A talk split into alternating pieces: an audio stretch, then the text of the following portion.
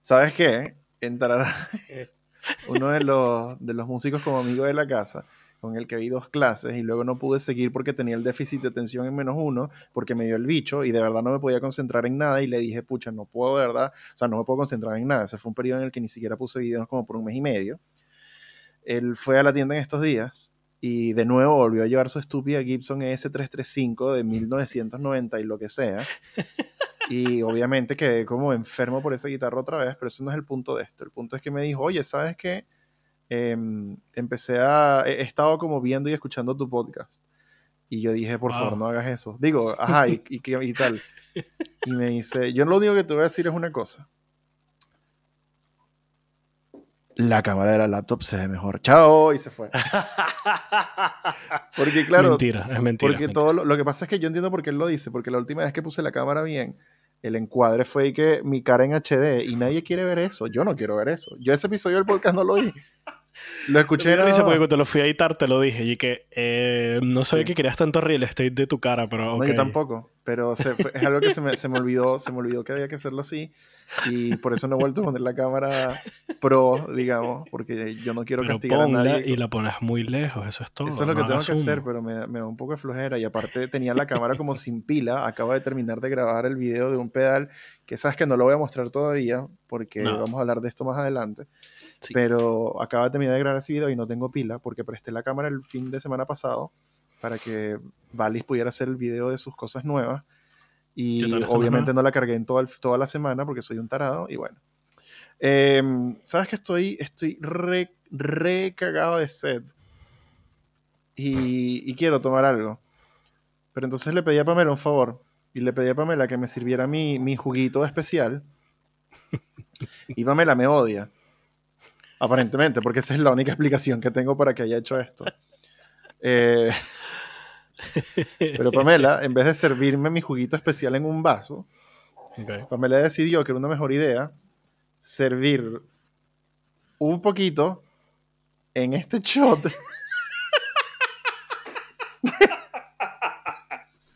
ok.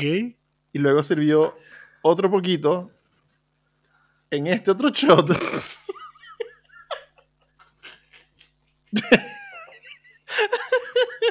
y luego sirvió el resto en este pequeño vasito como alemán.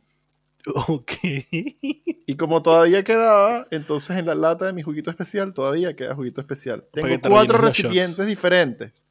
Es para que traigas los shots, claro. Los chupitos. Tengo cuatro recipientes diferentes para tomarme un peso de jugo. Marico.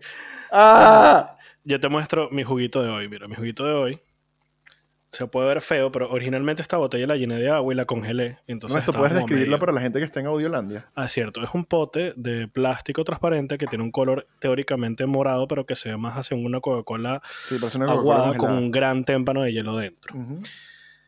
Quiero que intentes adivinar qué, qué refresco es este. qué bello te ves con la mano. Es un, es un refresco de uva. Sí. Me gusta mucho el refresco de uva, déjame decirte. Es lo que para nosotros es hit de uva. Me encanta el refresco de uva. Es Fanta, pues. Aquí. ¿Qué pasa? Aquí, Creo que debe ser Fanta, ¿no? Sí, aquí, aquí, está, aquí, aquí, hay Fanta. Y hace poco Fanta sacó dos sabores de, de, refresco, de bebida, eh, nuevos. Uno es de piña y el otro es de fresa. El de piña es refresco de piña como tú y yo lo conocemos. Okay. El de fresa es una abominación que no debería existir. Qué Porque raro. Eso sí nunca lo he probado. Bueno, ¿sabe como si el, el, limpiador de pisos y la depresión tuvieran un hijo y fuera una bebida? Yo lo estoy muy feliz porque yo amo la uvita, como le decíamos en Venezuela, la hit de uva, la amo con pasión y locura y aquí no la venden normalmente, solo tienes naranja y limón. Pero ¿qué pasa? Fui a Five Guys, que hay solo que sí, uno o dos locales en toda mm. Barcelona, y tienen, no sé si ya lo has visto, una máquina de refresco que tienes una pantalla táctil y puedes elegir entre los 4000 sabores de que está dentro de la marca de Coca-Cola. Si tienes Coca-Cola, Coca-Cola vainilla, Coca-Cola vainilla cereza, Coca-Cola cereza, hit de naranja, hit de fresa, hit de frambuesa, hit de piña. Hay como te lo juro, sin mentirte, unos 8 o 10 sabores de Fanta distintos. De Coca-Cola hay como 6 o 8. Y a eso le tienes que sumar que de cada uno de esos sabores la tienen normal, sin azúcar, sin cafeína y sin azúcar sin cafeína y light. O sea, porque es cero. Cero cafeína, cero cafeína, cero azúcar. Light y normal. Es una máquina así de las normales, pero tienes 45.000 sabores dentro. y me encanta porque entonces puedo pedir mi hit de uvita, cero azúcar. Y soy feliz. Aquí no tenemos Five Guys y ya, la- ya, ya quiero que llegue un Five Guys, Five, five, five, Five Guys para acá. Nada más porque dijiste Coca-Cola vainilla y quiero que sepas que la Coca-Cola vainilla es mi bebida Esa favorita. Favorita. Bueno, la No Coca-Cola sé por qué no somos amigos. No sé por La no Coca-Cola vainilla es lo mejor que le pudo pasar a la humanidad después de la Fender Telecaster. Sorry. Es lo mejor que existe. Wow. Yo puedo beber Coca-Cola vainilla como bebida única el resto de mi vida. Quítenme el agua y denme Coca-Cola Menos menos mal que tú y yo somos amigos por guitarras, porque Porque por otros motivos claramente no tenemos nada en común. te lo juro que lo probé una vez y fue tan asqueroso que dije, no. Cuando la Coca-Cola vainilla salió en Venezuela, eh, llegó al colegio en donde yo estudiaba y yo la probé y me encantó y quedé enamorado. Y luego, uno a uno, mis conocidos y amigos del colegio fueron probando la Coca-Cola vainilla. Todos odiaron la Coca-Cola vainilla y uno a uno decía, asco, qué vaina tan horrible, y me la daban a mí. Entonces yo iba uno a uno incentivándolos a que probaran la Coca-Cola vainilla para que no les gustara y me la dieran a mí. Era magnífico. Era hermoso. Me encantaba. Horrible, horrible, horrible. Igual que la Pepsi azul o la Pepsi No, eso sí es transparente, horrible. Eso sí, eso sí son, eso sí son creaciones del diablo mismo, pero bueno. Eh, Ernest. Déjame, ¿Qué pasa? permíteme agarrar mi, mi vaso alemán para tomar mi juguito. Weón. Ah, odio esto. Aparte, mira esta tapa. ¿Quién? quién- Obviamente no, no lo tomes así, lo tomas de lado para que la tapa no te pegue en la cara.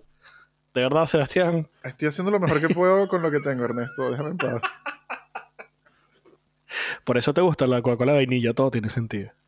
Esos son los efectos de la Coca-Cola vainilla, que bruto. Ernesto. Ernesto, una vez más y como siempre, este, muchísimas gracias por tu tiempo y gracias a todos también por estar acá y escuchar y ver esto. Recuerden que esto es mucho bueno aquí el podcast. Está disponible en Google Podcast, Apple Podcast, otros lugares de podcast y en YouTube. Si quieres no solamente escuchar esta estupidez, sino verla en muy mala resolución. Este, como siempre, antes de empezar, eh, voy a leer el disclaimer de este episodio que claramente no había abierto. Pero este, si esta es la primera vez que estás escuchando este podcast, te doy la bienvenida. Si no es la primera vez, pues ya sabes de qué se trata. Em, pero, de todas maneras, nunca es este, tarde para recomendarte, para recomendarte, para recordarte algo. Solamente que no lo encuentro. No sé en dónde está esto. Aquí está. Ok. Disclaimer.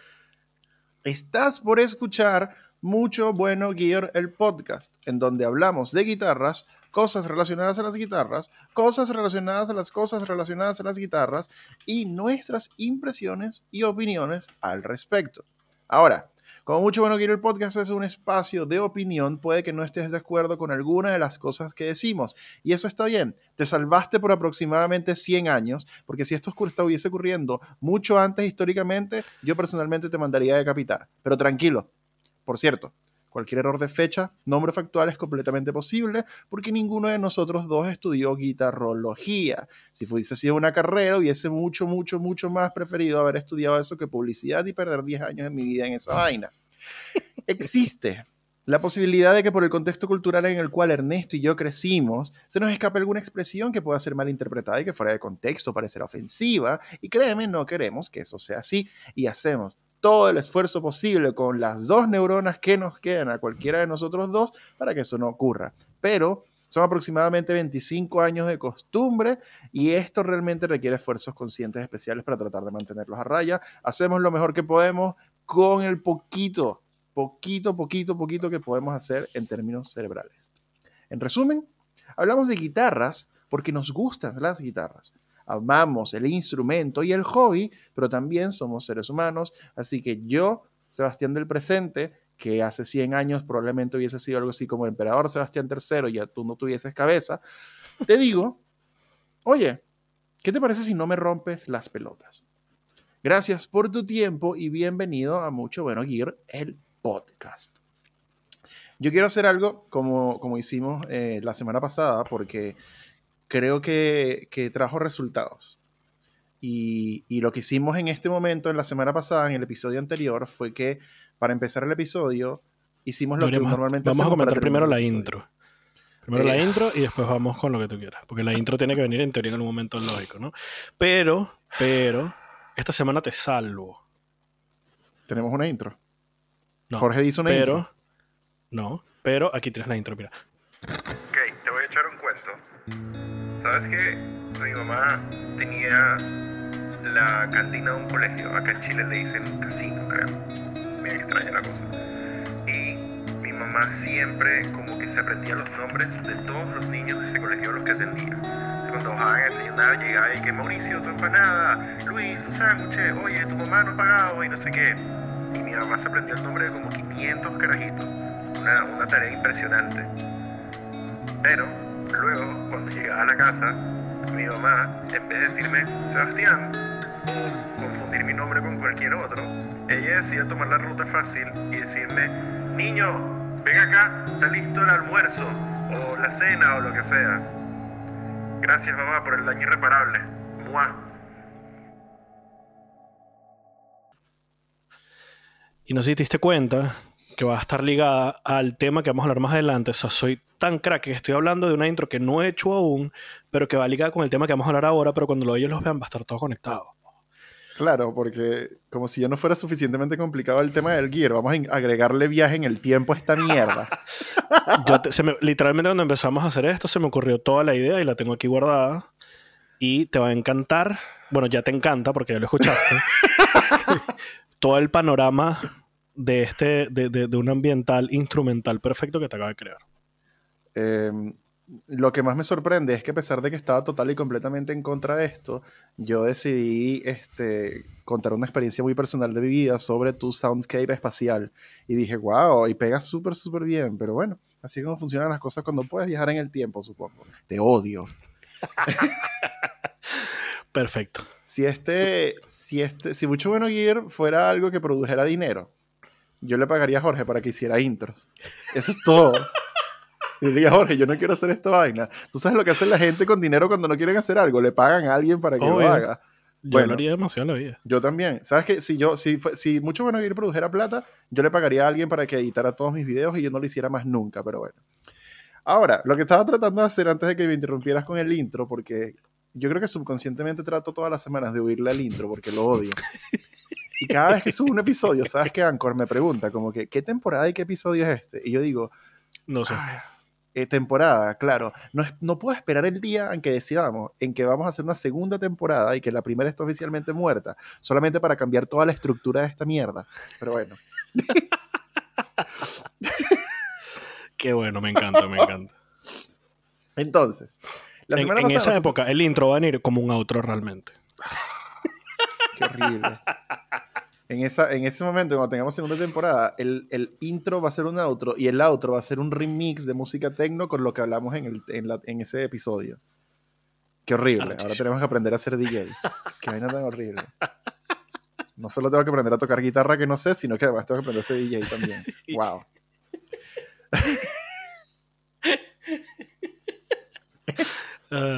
Lo que estaba tratando de decir de nuevo es que ahorita quiero que revisemos el correo que nos enviaron para esta semana. Porque alguien envió un correo, me llegó, creo que fue ayer, anteayer, no me acuerdo, que es el tiempo. Y me sorprendió que alguien de verdad hubiese enviado otra cosa para que revisemos hoy. Entonces, gracias. Ya te estoy mandando las fotos antes de, continuar con esta locura. Son poquitas fotos esta vez, pero bien. Em, ya las tienes en tu WhatsApp, por cierto. Y quiero darle las gracias a Borja Fuentes, quien mandó un correo con su setup y esto te va a encantar, Ernesto. Escucha lo siguiente. Wow. Hola, mucho bueno. Un saludo desde Barcelona, España. Ernesto, este, este carajo puede ser tu vecino y tú no lo sabes. Es que cuando dijiste Borja, yo dije, eso es de por aquí, pero... Ay, ay, sí, ay, sí, porque... No, es que Borja, fuera de Borja es un nombre clásico eh, en euskera en, del País Vasco. Un, nombre vasco muy Yo nunca lo había escuchado y me, imaginé que debía irse por esos tiros. Pero es de donde tú eres, Ernesto. O sea, podrías irte a tomar un café con este hombre, pero no lo recomiendo públicamente porque no sabes si es un asesino serial, pero bueno. Y él no sabe si tú eres un asesino serial, pero bueno. También, nadie lo sabe, pero bueno. Continúo leyendo. Como se puede ver, únicamente uso equipamiento digital. Bueno, Borja puede ser tu mejor amigo. Principalmente el plugin de Neural DCP Archetype Corey Wong. Borja es como si yo estuviera en Barcelona. Exacto, eso mismo te iba a decir yo. y cuando no me apetece encender el PC o quiero tocar en otra parte de la casa, uso el pedal Hotone Ampero One. No tengo otros pedales de efectos, únicamente el Dito Looper que me encanta. Con respecto a las guitarras, tengo una Fender Strat Player Series del 2019 a la que le cambié las clavijas por unas vintage por motivos puramente estéticos. Yo, yo hubiese hecho lo mismo. Un bajo Squire Classic by Precision 60s con cuerdas tape wound para tonos super vintage al cual le hidraté el diapasón con aceite de oliva y... Hicimos la cara al mismo tiempo. es para que huela bien mientras toca.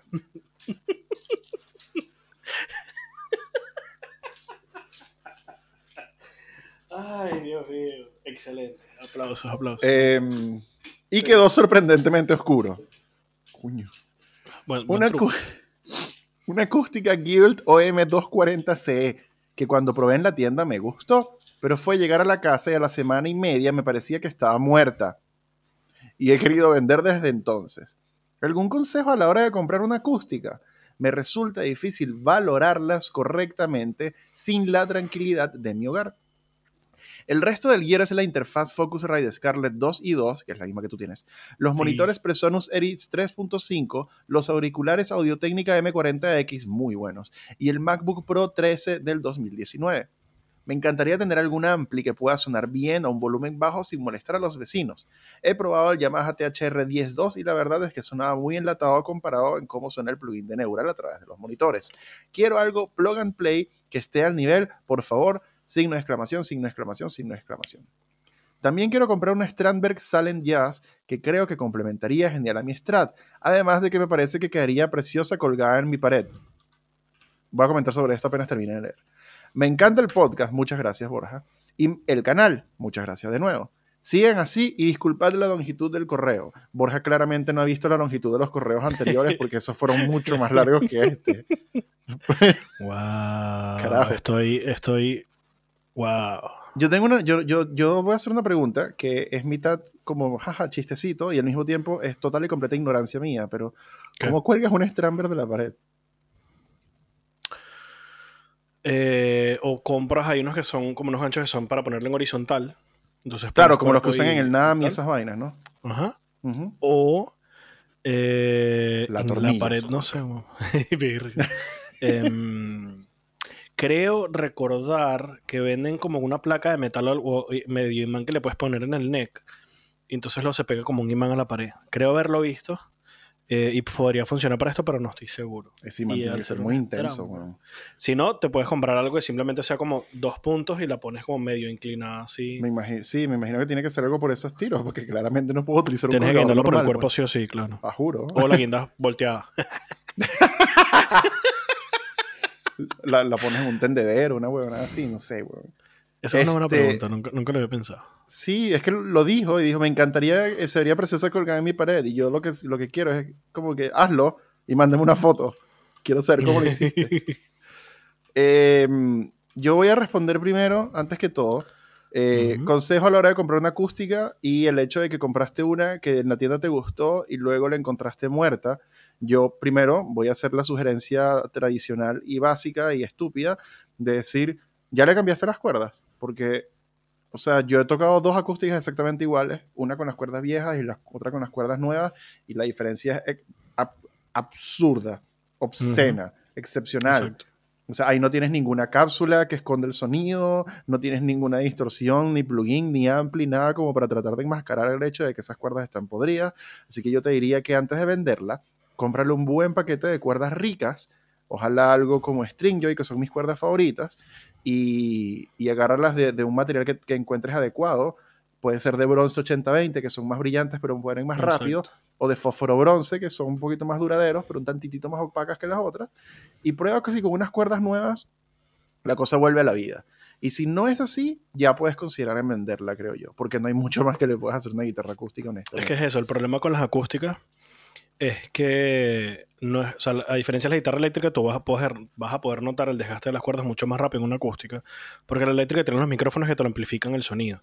Entonces, tal vez al principio cuando lo pasas por un compresor o algo, no notas que una salida está tan alta, porque las cuerdas están nuevas, que luego va decayendo con el tiempo. Lo vas a notar más que te, pues, tal vez por el brightness, problema es lo mismo. Si tienes un amplificador o un pedal, le subes un poco el brightness y ya lo estás compensando. En una acústica depende 100% de lo que resuena la caja con la vibración que va a tener las cuerdas. Entonces, si las cuerdas están muertas, la guitarra se va a morir. O sea, yo recuerdo la guitarra con la que practiqué, que tú creo que la probaste, la de mi papá, la Hofner.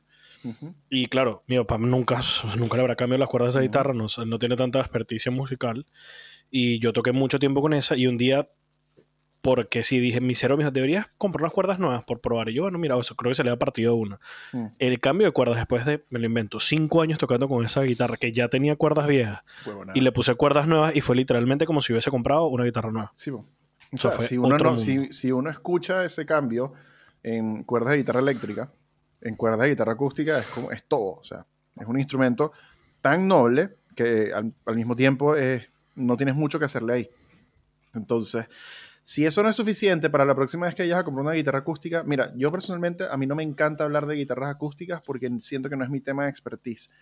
Eh, considero que en diferencia de temas eléctricas sé como menos uno, sé muy poco y la verdad es que te diría, o sea, hay muchas cosas por las que te puedes ir, puedes pensar en, perdón, en, buscar una guitarra de buen valor con un tope sólido, por ejemplo.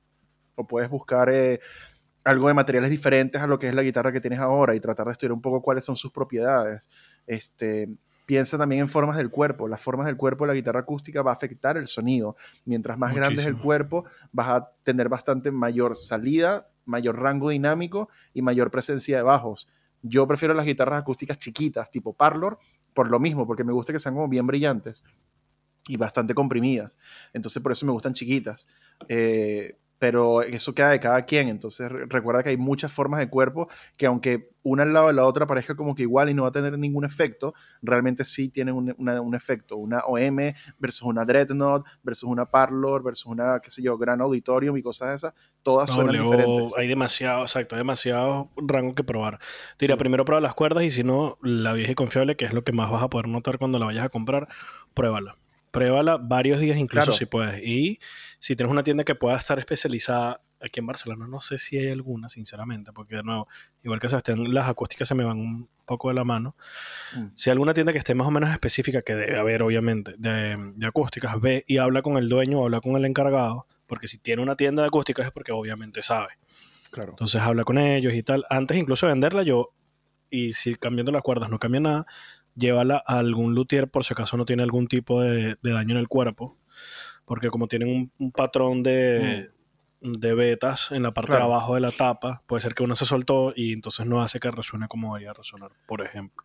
Sí, puede ser o, o, mira, a la hora de comprar una guitarra también yo pensaría en que ojalá puedas tener como no sé si, la, si por ejemplo la tienda tiene como una salita cerrada donde la puedas probar mejor, para que la puedas escuchar como más en la intimidad. La computadora Pamela está acabando el trapo atrás con USB, que se conecta y se desconecta cada rato. Pero que la puedas probar como en la intimidad de poder escuchar la guitarra más, más, más pura, digamos, porque de repente el espacio grande, si hay ruido alrededor, de repente como que eso enmascara el sonido y es complicado. Ahora, específicamente sobre tus cosas. Esto es un setup que yo considero em, el setup ideal realmente como para la persona que, está en un presupuesto apretado o que, mm, que está como, eh, no sé si empezando específicamente, pero sí como que, oye, no sé qué ampli comprar, no sé qué hacer, sabes que los amplis cuestan mucha plata y no quiero comprarme un, un Marshall MG30. Yo siempre como que considero la posibilidad de que si es posible invertir en una interfaz y un plugin para mientras acostumbrarte a tus cosas y luego ojalá tener un ampli real, bien. Ese es lo que yo considero el camino que yo estoy tomando, que yo tomé, y, un camino que encuentro bastante apropiado. Especialmente porque los plugins tienen la bondad de que algunos tienen tantas cosas que te pueden enseñar a cómo usar esas cosas, cómo usar un river, cómo usar un delay, cómo se tiene un ampli. Y si bien no es un ampli real, es un poco como ir aprendiendo, es como el tutorial para que luego puedas tener un ampli rico. Entonces, el One es uno de mis plugins favoritos en Neural y, se volvió para mí el default por mucho tiempo, hasta que para cosas pesadas luego salió el Petrucci y lo tenía todo, el Doubler, el Detune, todo el asunto. Y el, el Pliny es lo máximo, es muy plug and play y eso me encanta. Eh, la interfaz es una buena interfaz, bien por haber invertido en una buena interfaz, bien ahí, bien por tener unos monitores de estudio también, porque los audífonos a veces fatigan y, a mí me quitan un poco las ganas de tocar. Este, bien por la guitarra que tienes, la verdad, una, una Fender de, de, ese, de ese porte es como, te va a durar muchísimo tiempo, eh, y no vas a tener que pensar en hacer demasiado. Así que más que pasar una guitarra mejor, yo creo que trata de sacarle todo el jugo y aprender todo lo que puedas con esa guitarra y ya después más adelante, bueno, piensas como en la guitarra más pro, entre comillas, que ya sabes que no nos gusta ese término. Em, de resto, me gusta todo, la verdad. Em, tengo, mi tengo mis reservas acerca del aceite de oliva. Eh, no voy a decir más nada. Eh, la verdad, eh, el setup muy limpio, muy pulcro, me encanta todo, el controlador MIDI, el orden minimalista, todo, me encanta, me encanta todo lo que está acá, bien por el looper y bien por tener algo que igual que sea una approach a prender esto y, tocar, que es el botón que tienes ahí, está, está genial. ¿Qué ampli podrías tener? Lo voy a comentar junto con Ernesto después de que Ernesto dé sus impresiones sobre tu setup. Vale, en principio eh, lo que más me llamó la atención es que tienes la mayoría de las uñas que se ven de las uñetas son las mismas que tengo yo y me encanta. Porque tienes como que el pack de Gator Ernesto. Que yo tengo aquí. Que por cierto, mira, esta que tengo aquí me la regalaste tú. Ernesto. Y este, correo lo mandaste, este correo lo mandaste tú porque tenías, te daba cositas que nadie nos enviara nada para esta semana. Y también tiene las Tortex Flow que desde que las conseguí me encantaron también porque son como una punta más, puntiaguda. Hablando de flow, yo tengo acá una, una flow jumbo de las verdes y todo. es ah. inmortal esta uña, Pero yo digo esta, la que es de Tortex, la que es como... Ah, sí. Yo tengo la, no, yo tengo la de acrílico, la verde, transparente. Ya. No, estas son las que siempre uso, son mis to go, digámoslo así. Mm. Scarlett 2 y 2 es literal la misma que tengo yo, es rolo de interfaz, me encanta. Em, lo que dice Sebastián tal cual de los de las cornetas y los audífonos, excelente. O sea, de verdad que es súper cómodo. Yo tengo los, estos audífonos, son unos Sennheiser y son los que utilizo normalmente cuando voy a grabar o voy a, o quiero, por ejemplo, escuchar algo bien. Si no tengo unas, unas corneticas normales Logitech, pero si quisiera unos de estudio bien. La guitarra, de la que llamamos eh, otro buzzword versátil, de las más versátiles que tenemos, arrechísimo porque te da para todo, o casi todo de una buena manera. Con la Stramber, la estaba viendo porque no se ve que era una Salen Jazz y está bellísima, por cierto.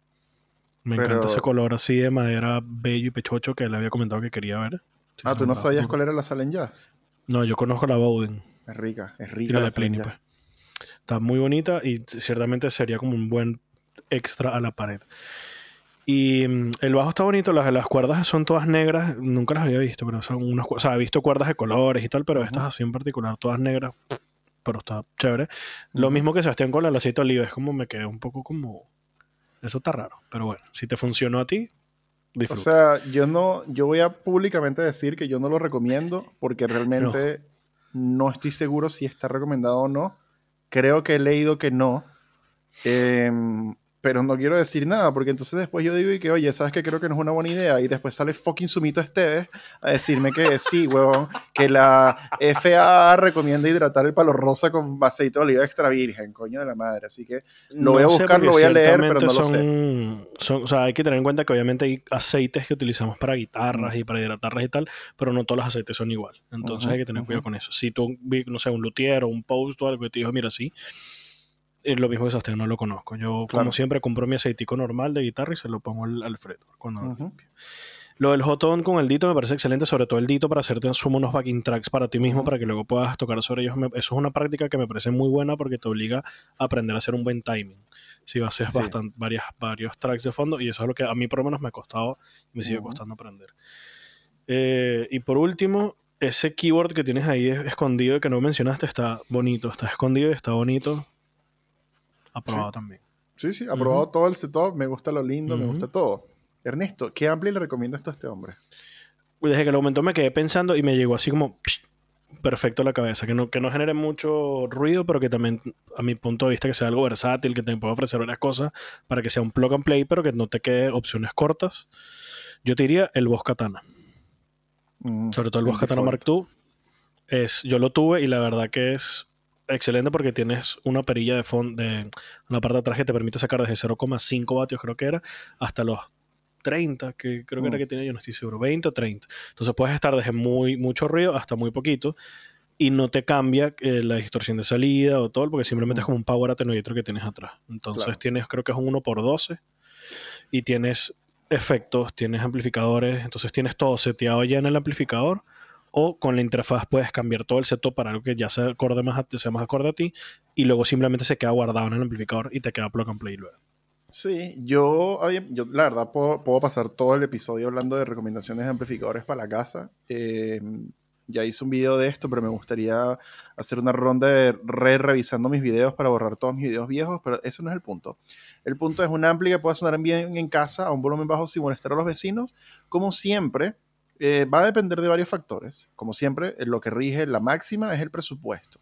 Como no sabemos el presupuesto, es un poco más difícil recomendar algo y otros parámetros sería más interesante también saber si va a ser valvular o no, si puedes vivir con uno transistorizado, si no tienes nada de plata, no sé. Eh, para mí el Boss Katana es el default, el ampli default que yo lo recomiendo a todo el mundo. Parlante de 12 pulgadas, no es muy caro, no pesa 800 millones de kilos y el de 50 watts o el de 100 watts son amplificadores que te van a dejar hasta tocar en vivo, creo yo. Así que como que para qué necesitamos demasiado más y no cuestan mucha plata, entonces me parece genial.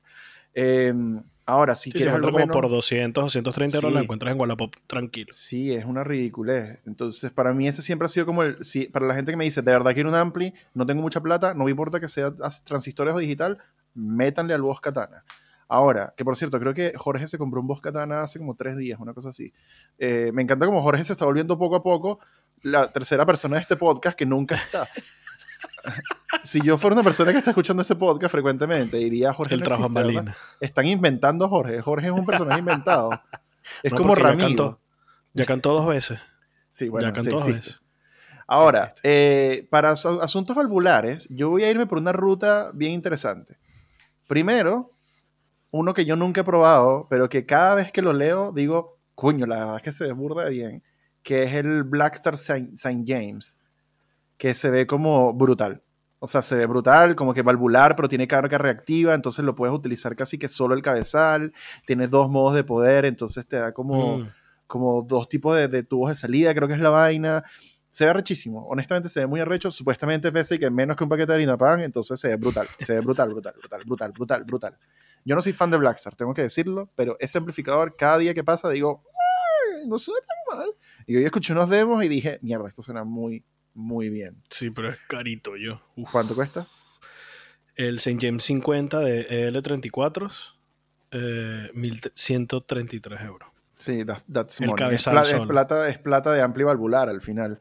Pero eh, como tiene carga reactiva y todo el rollo, es como por ejemplo el Friedman Round 20, que también es caro, pero tiene salida directa, entonces no necesitas el, speaker a juro y luego puedes variar, qué sé yo, hay, hay muchas opciones.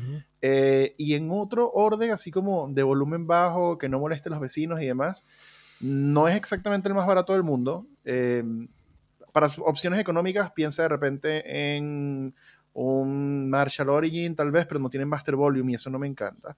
Eh, los DCL no me gustan tanto, excepto el 40, el 40 es rico. O eh, Hace poco probé el Supro Kili Custom. Es un, tiene un parlante de Celestion crema de 12 y tiene volumen maestro. Y es un, es un amplio valvular que no es el más barato del mundo, pero está pensado para manejar pedales y efectos también y tiene un loop de efectos. Entonces puedes utilizar pedales al frente del, del, ampli y el loop de efectos le tiras el jotone, por ejemplo, con delays y reverbs y demás y tiene muchísimo headroom y es muy rico. Este tema va para muchísimo más. Por último, para cerrar, yo le doy a este setup eh, un 10 eh, de 12 y te voy a quitar dos puntos, este, Borja, em, solamente porque tengo muchas preguntas acerca de cómo, cómo vas a colgar ese Strammer en la pared. la verdad, es la única. te, lo envié, por el chat interno del Zencaster porque hay un par de fotos ahí de. de hecho, el primer link es de una tienda de aquí de Barcelona. Sí, es que yo, he visto esos hangers y me parece, me parece bien. Ah, mierda, está burro de fino ese. Em, pero bien a todo, bien los audífonos, bien a los monitores, bien al setup, bien las fotos, bien al correo. Gracias por mandar un correo, eso es todo. Eh, cambia las cuerdas de tu acústica, eso es todo. Y deja utilizar aceite de oliva. Ernesto. Yo le daría un 8 de 10 porque no le cambio las cuerdas y porque le echo aceite de oliva, literalmente. O sea, pensamos lo mismo. O sea, lo del aceite de oliva es que después voy a volver a poner aquí el, el clip porque estoy seguro que tú y yo reaccionamos al mismo tiempo, la misma manera y que Con una cara de what? Cuando leíste lo del aceite de oliva, te lo juro. Estoy casi seguro. vintage al cual le hidraté el diapasón con aceite de oliva y Pero por lo demás me encanta el setup, es súper minimalista, súper ordenadito, limpio, está muy, muy arrecho. Tienes un bajo buenísimo, una guitarra buenísima, una acústica teóricamente buenísima, un tecladito, todo perfecto. O sea, Sí. tienes lo justo y lo necesario. Ah, sí, bien, bien, gracias por el correo. Eh, recuerda, eh, persona que está escuchando esto, que si quieres que hagamos lo mismo con tu setup, tus equipos, lo que sea, puedes mandar un correo a muchobuenogear.gmail.com y cuéntanos de tus cosas, cuéntanos tus, tus sueños de tu vida, cuéntanos por qué te hicieron estudiar una carrera que no querías y, y lo miserable que eres ahora por eso. Y también háblanos de, tu- de tus guitarras y tus cosas y qué te gustaría tener y nosotros lo comentamos acá como acabamos de hacer. Así que... Excelente. Básicamente eso. Eh, como en- ahora- ya hemos pasado por dos Ahora. cosas. La tercera, eh, ya sabes qué son. Así que News. vamos a revisar un poco qué ha ocurrido de nuevo esta semana en el Gear. Y Creo que ha ocurrido mucho esta semana, ¿no? bueno, tomando en cuenta que es el NAM, Por eh, eso. cuando grabamos esto, hay millones de cosas por, por comentar. Vamos a agarrar cinco al azar. Eh, voy a empezar a leer 30 segundos, Ernesto. Cuando te digas ya, yo empiezo. Ya. Eh, eh, esta noticia viene de guitar.com y dice, está PRS a punto de sacar una guitarra en forma de Telecaster y resulta que Miles Kennedy, que se le conoce por tocar con Slash y entre otros y Alter Bridge y demás, se le vio con una guitarra de la marca de Paul Reed Smith, pero con un cuerpo de una forma bien particular y bien reconocida. Eh, vamos a montar una foto acá para que puedan ver un poco qué chucha, pero esta guitarra tiene forma de Telecaster, la- lo utilizó en un recital en vivo, puente fijo y cápsulas del tipo Narrowfield. Sin embargo, Tiempo. tiene la paleta de PRS típica. Ernesto, ¿qué piensas de esta vaina? La quiero. si es como la, la- del- o sea, lo que será el, el producto final a lo eh, la de John Mayer, la estrato de Mayer, la quiero demasiado en la vida. Y pero como es PRS, no esperaría lo contrario. Pues. Sí, yo te voy, yo te voy a explicar eh, qué va a pasar cuando saquen esta guitarra. Va a salir y yo voy a ser el primer imbécil que va a decir, asco, uy, no, yo ni cagando me compro esta guitarra y en cinco años me la voy a comprar. Porque fue exactamente Cuando lo que pasó la con la SE, Silenska. ¿no? Sí. Cuando No, saquen fue- la exa- te compras americana ya. Fue exactamente lo que.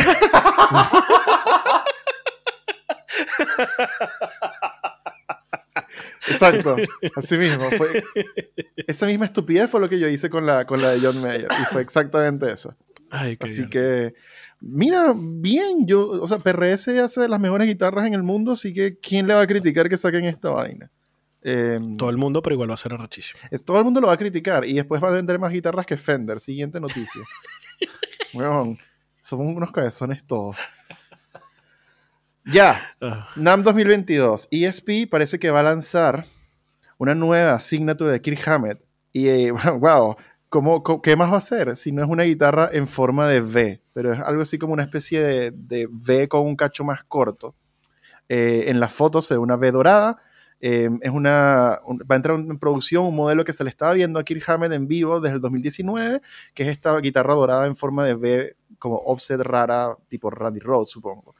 Y fin, Tiempo. por- o sea, no, no- es que de verdad no tengo más nada. O sea, monta también la foto de la guitarra acá porque, o sea, La duda que tengo es, una vez que tiene un cacho más corto, ¿eso no era la Randy Rhodes? eso es lo que sí, lo dije. O sea, es como una vez con un cacho más corto, es tipo como medio una Randy Rhodes al final de ESP. Lo que pasa es que es curioso porque ESP, para el mercado norteamericano, o creo que el mercado global fuera de Japón, ESP no puede sacar técnicamente la forma específica como una Randy Rhodes y por eso las Alexi Laiho siempre en, la, en la- la versión como eh, global y gringa siempre tenía como el cacho chico más largo todavía y era como medio amorfa. Y luego si tú veías las Alexi, las Edwards y veías que sí, las Alexi japonesas, era exactamente una Randy Rhodes, que era lo que tocaba Alexi específicamente, Descanse en paz. Claro. Entonces creo que esta está como un poco hacia ese lado, pero, pero al mismo tiempo, si ves que sí, a Kirjame tocando con esta, creo que se ve un poco más normal. Eso es todo, o sea, es como, ok, bien, ahorita, ahorita siento que estamos entrando en un, espacio bien interesante en donde las líneas de los artistas signature de algunas marcas se empiezan a ver medio difusas porque tienes, por ejemplo, Kirk Hammett, que estoy casi seguro que está a punto de lanzar algo con Gibson. Sí, lo, lo, hemos leído la otra vez, lo hablamos la otra vez que estaba firmando para, para ser un Gibson embajador. Claro. Embajador. Eh, pero entonces ESP, ah, ESP aquí lo que está haciendo es volviendo a hacer pipí encima de Kirk Hammett diciendo, acuérdense que es nuestro. y, y, está bien. Pero entonces, por ejemplo, también salió por ahí, y, y, y esta es la noticia que viene, eh, ya Tosin Abasi y Ernie Ball Musicman colaboran para sacar la Kaizen, un modelo de siete cuerdas codiseñado en conjunto entre Tosin Abasi y Ernie Ball Musicman, tomando líneas de diseño, algo así como la Armada y la eh, Albert Lee, la Kaizen eh, es bien particular. entonces, no hay como... Es que no sé. es, multiescala, tiene trémolo. pero tiempo. Pero es como que fea. o sea, a mí me parece muy fea. Es diferente. Yo creo que siempre que sale una guitarra que es como tan diferente a lo que conocemos, siempre genera como rechazo al principio. Y después como hay que darle tiempo a estas cosas. Yo, por ejemplo, cuando salió la, la, la larada, yo dije, asco, huevón. Y hoy día, hoy día, yo me abriría un OnlyFans para comprarme una larada. Pues la encuentro espectacular, weón. Entonces, esta guitarra es multiescala, va de 2475 a 25.5, que parece una multiescala que yo haría, honestamente. Sí. La verdad, son los, lo, lo, lo, el clavijero que tiene que es a lo banjo. Sí, me gustan esos, esas clavijas también, me parece súper cool. Son clavijas Steinberger, son gearless locking tuner, eh, son para reducir peso y son bien smooth y todo el rollo. Y tienen unas cápsulas nuevas de Music Man, por cierto, que las anunciaron también y no está aquí en, la lista de noticias, son las HT que son tratadas por calor. Me encantaría desarrollar los detalles en esto, pero no los conozco en lo absoluto, no sé cómo están hechas estas cápsulas. Por ahí también me salió una noticia que lo comentaba, pero no, no la traje porque me parecía magia pudú scientific. Sí, es como, eh, o sea, yo tengo que estudiarla bastante más antes de empezar a hablar un poco de, de cómo están hechos realmente, porque si no voy a terminar como en esta noticia tartamudeando. Okay. Ya, Ibanez anuncia nuevos modelos Signature para Steve Vai, Nita Strauss, George Benson, Joe Satriani, Kiko Lureiro, Jake Bowen, Tom Quayle y más, aunque creo que estos fueron todos básicamente.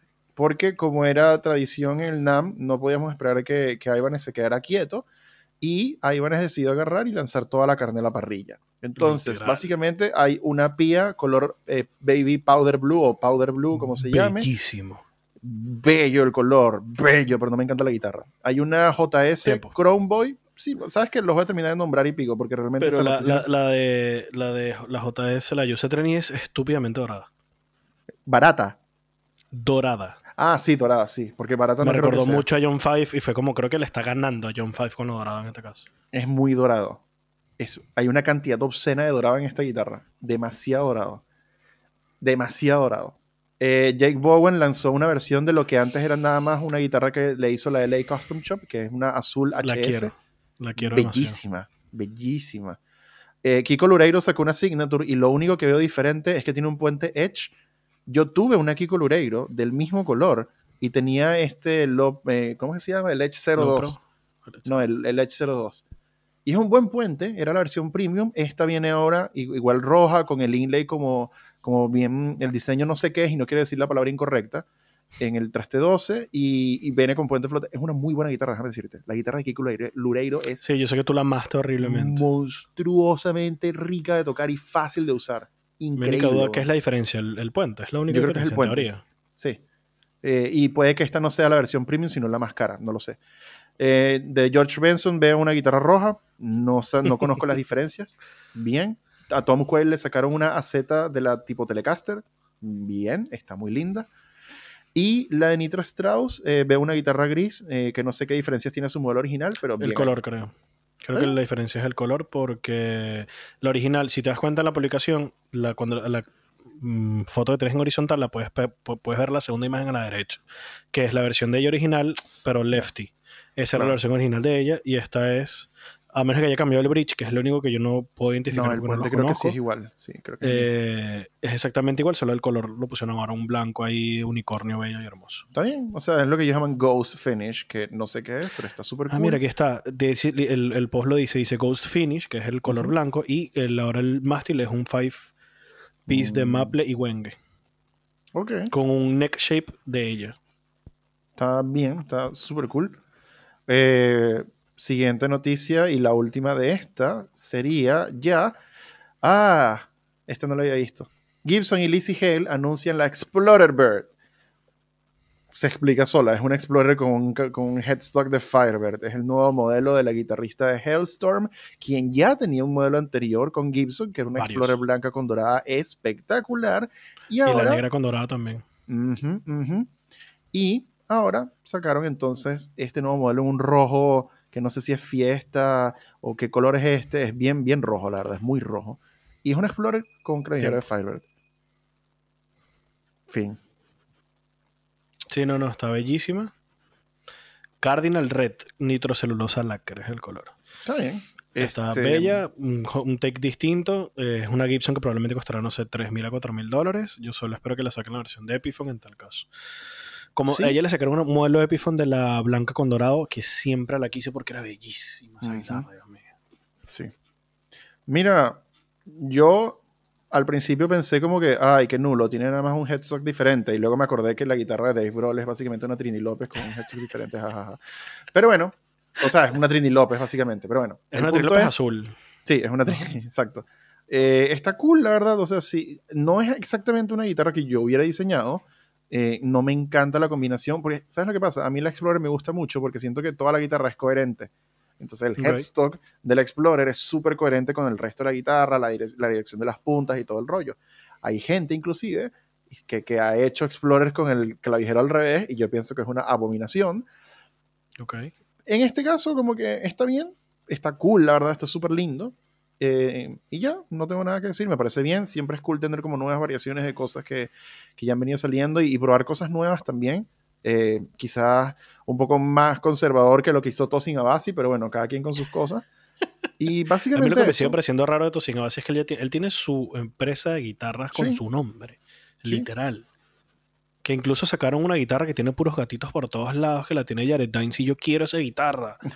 y es como, y me pareció súper loco. O sea, no sé si es porque él quería una otra guitarra tipo Signature o es que tipo, no sé, Arnibal le dijo, Marico, necesitamos algo nuevo que sea lo menos clásico posible, o sea, que sea lo más moderno que podamos inventar aquí.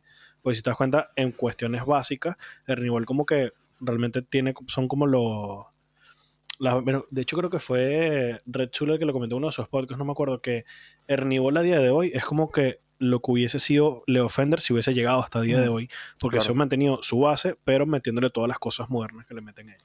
O sea, yo creo que si tú vas a, a- a- innovar de la forma en que la está haciendo Nibol, con diseños y ahora con cápsulas con nuevos materiales y todo el rollo, me parece súper acertada la asociación con Tosin Abasi. Yo creo que Tosin Abasi pudo fácilmente haber dicho, no, chúpala, yo ya tengo mi mierda, pero al mismo tiempo yo no quisiera ser esa persona que le dice no a Ernibol Music Man cuando te dicen para colaborar.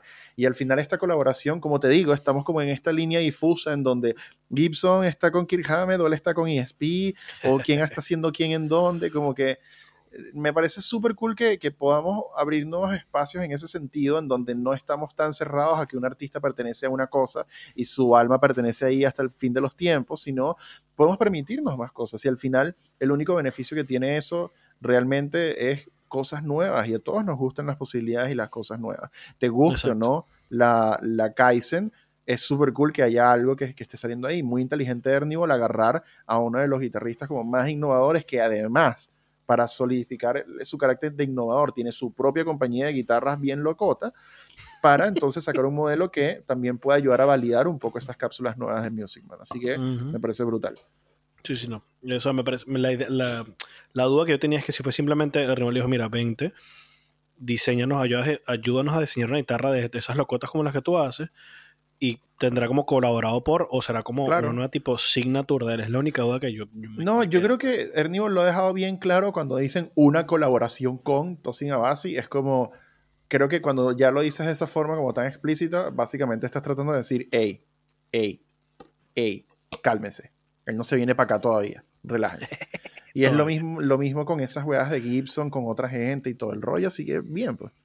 Ahora, vamos a dejar para el final del episodio em, la guitarra de hoy porque honestamente no tengo ninguna. como siempre, para estos episodios. No tengo la más pálida idea de qué guitarra voy a tirar ahí, la verdad. Yo la tengo guardada desde la tarde. y tú la vas a mostrar primero claramente, yo no. Em, quería hablar de algo como bien particular.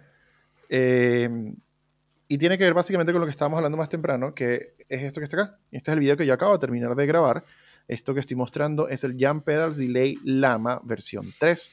Es un pedal súper cool que salió recientemente de la marca de pedales hechos a mano y pintados a mano en Grecia, Jam Pedals, donde ellos agarraron su versión anterior. Sí, Jam, es de Grecia. No, no, no me acordaba, pues. Y ellos agarraron su, su, versión anterior, que era un delay analógico de tres controles, sencillo, y le sumaron switches de subdivisiones y tap tempo. Y el tap tempo, si lo dejas presionado, lleva el pedal a autoscilar inmediatamente, lo cual me parece súper cool. Me encanta. Y eh, pasa, por ejemplo, cuando, cuando algunas personas van a la tienda y me dicen como, hace poco literalmente me pasó, venía un, señor que quería un delay. Ya, y él tenía en la mente un DD200 o un DD500 de voz. Él quería un DD200, un DD500. Y entra a una tienda que es notoriamente infame por no tener delay digital. Y, y llegó pidiendo ese pedal y yo le dije, oye, sabes que no tengo nada para ofrecerte, pero te puedo mostrar otras cosas bien interesantes. Entonces, lo primero que me dijo fue, ¿qué diferencia tiene un, un delay de otro? No entiendo. Entonces, quería traspolar un poco ese tipo de conversaciones que son tan comunes allá en la tienda, traerlos un poco para acá. Porque en términos de delay, y ojo, eh, ya lo dije en el disclaimer, pero nunca está de más recordarlo porque sé que va a haber más de un huevón que va a tratar de corregirme por ahí. es que coño. Pero eh, yo no poseo la verdad absoluta sobre estos temas. Esta es la manera en que yo he decidido entender los delays para hacerlo más fácil para explicarlo en la tienda y hacerlo más fácil para mí a la hora de comprar un delay. Y ojalá esta información te pueda servir también a ti un poco acerca de qué es un delay. Porque sorpresa, un delay no es un delay. De la misma manera en que no es tan simple, por ejemplo, cambiar un puente en una guitarra porque un puente es un puente. No. Hay como muchas medidas y cosas que tú tienes que considerar. Y si bien un delay sí es un delay, un delay no es un delay. Quiero, quiero decir con eso que hay varios tipos de delay y son diferentes entre sí. Y pueden variar entre uno y otro. Entonces, partamos por lo básico. Ernesto, ¿qué es un delay? Lo que hace es pring y suena prim, prim, prim. Y con eso terminó el episodio. Muchísimas gracias a todos y gracias Ernesto por tu tiempo. Recuerda que esto es mucho bueno ir el podcast. No olviden que ir para todos y Ernesto es un tarado.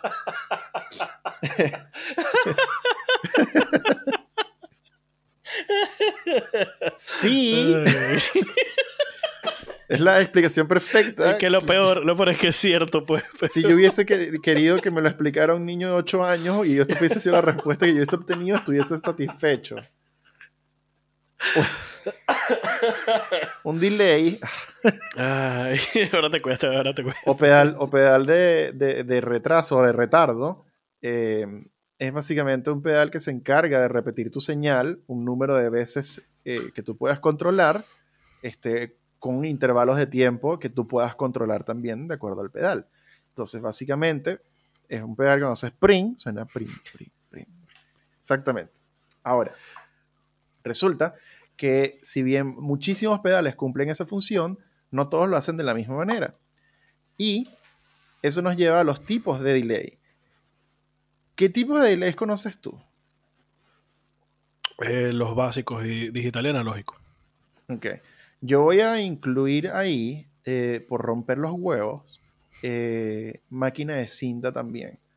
Que técnicamente. Eso sería como un analógico. Sí, eso es lo que quiero decir, que técnicamente constituiría una forma de delay analógico, pero ya vas a ver porque lo voy a integrar acá también. Y lo voy a dejar un poco de último, porque vamos a hablar levemente de la diferencia entre un delay digital y un delay analógico que es una de las confusiones más grandes que se tienen a la hora de querer comprar un pedal de delay, porque te dicen, ya, quieres un delay, ese es un delay digital. Hay gente que inmediatamente salta a conclusiones de decir, un delay digital es una mierda, y hay gente que, dice como que el, analógico es el único delay que sirve, eh, porque aparentemente tenemos alergia a lo digital, em, pero mm, yo no creo que sea tan así la cosa, honestamente. Ahora, un delay digital versus un analógico, ¿qué diferencia tiene? Bueno, yo voy a empezar con un pequeño snippet de información que me dio un amigo que hace pedales, que no voy a mencionar su nombre y su compañía porque no quiero que después salgan a decirle que es un tarado, qué sé yo. Pero él me dijo una vez, eh, conversando en su casa, que técnicamente, y no, no sé si esto ya lo dije en el podcast una vez, pero técnicamente, si nos ponemos bien cabeza de huevo, técnicamente todos los delays son digitales. Y yo le decía, ¿por qué? bueno, porque el pedal de delay, el corazón del pedal del delay, constituye un chip programable.